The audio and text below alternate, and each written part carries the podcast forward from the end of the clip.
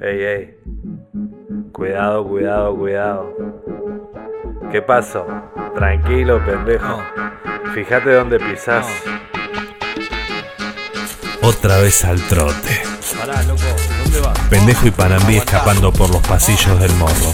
Panambí con los tacos en una mano, sonriendo y casi sin despeinarse. Pendejo, en cambio, muerto de miedo. ¿En serio? Caminando atravesaron algunas casas. En unas había unos niños jugando. En otras, un gordo mirando la tele. Otro tomando cerveza. En una, hasta había una pareja cogiendo. Pero nadie, ni nunca, nada se alteró. Como un miembro más de la casa, Panambí pasaba saludando. Pendejo entendía cada vez menos. Tengo mis amigos, dijo Panambí. Y sonrió. Pero ahí la cosa se pudrió. Ya. Al fondo de un pasillo un negro hizo chillar un silbato.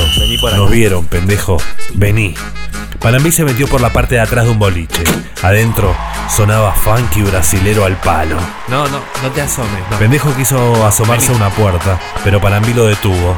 Pará, no te asomes, pendejo. Seguro que nos están buscando acá adentro.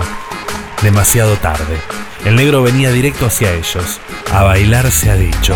Pendejo y Panambí cruzaron la pista a los saltos. Atrás de ellos, dos negros con cara de no cansarse nunca. Como pudieron, terminaron saliendo del boliche. No sabían qué hacer, ni para dónde disparar. Panambí vio una moto y se mandó enseguida. El dueño no tuvo ni tiempo de dejar la birra. Bajaron del morro a toda velocidad. ¿A dónde vamos, pendejo? Ahí, dijo pendejo y señaló al Hilton. ¿Al hotel? Bem-vindo. Volte sempre.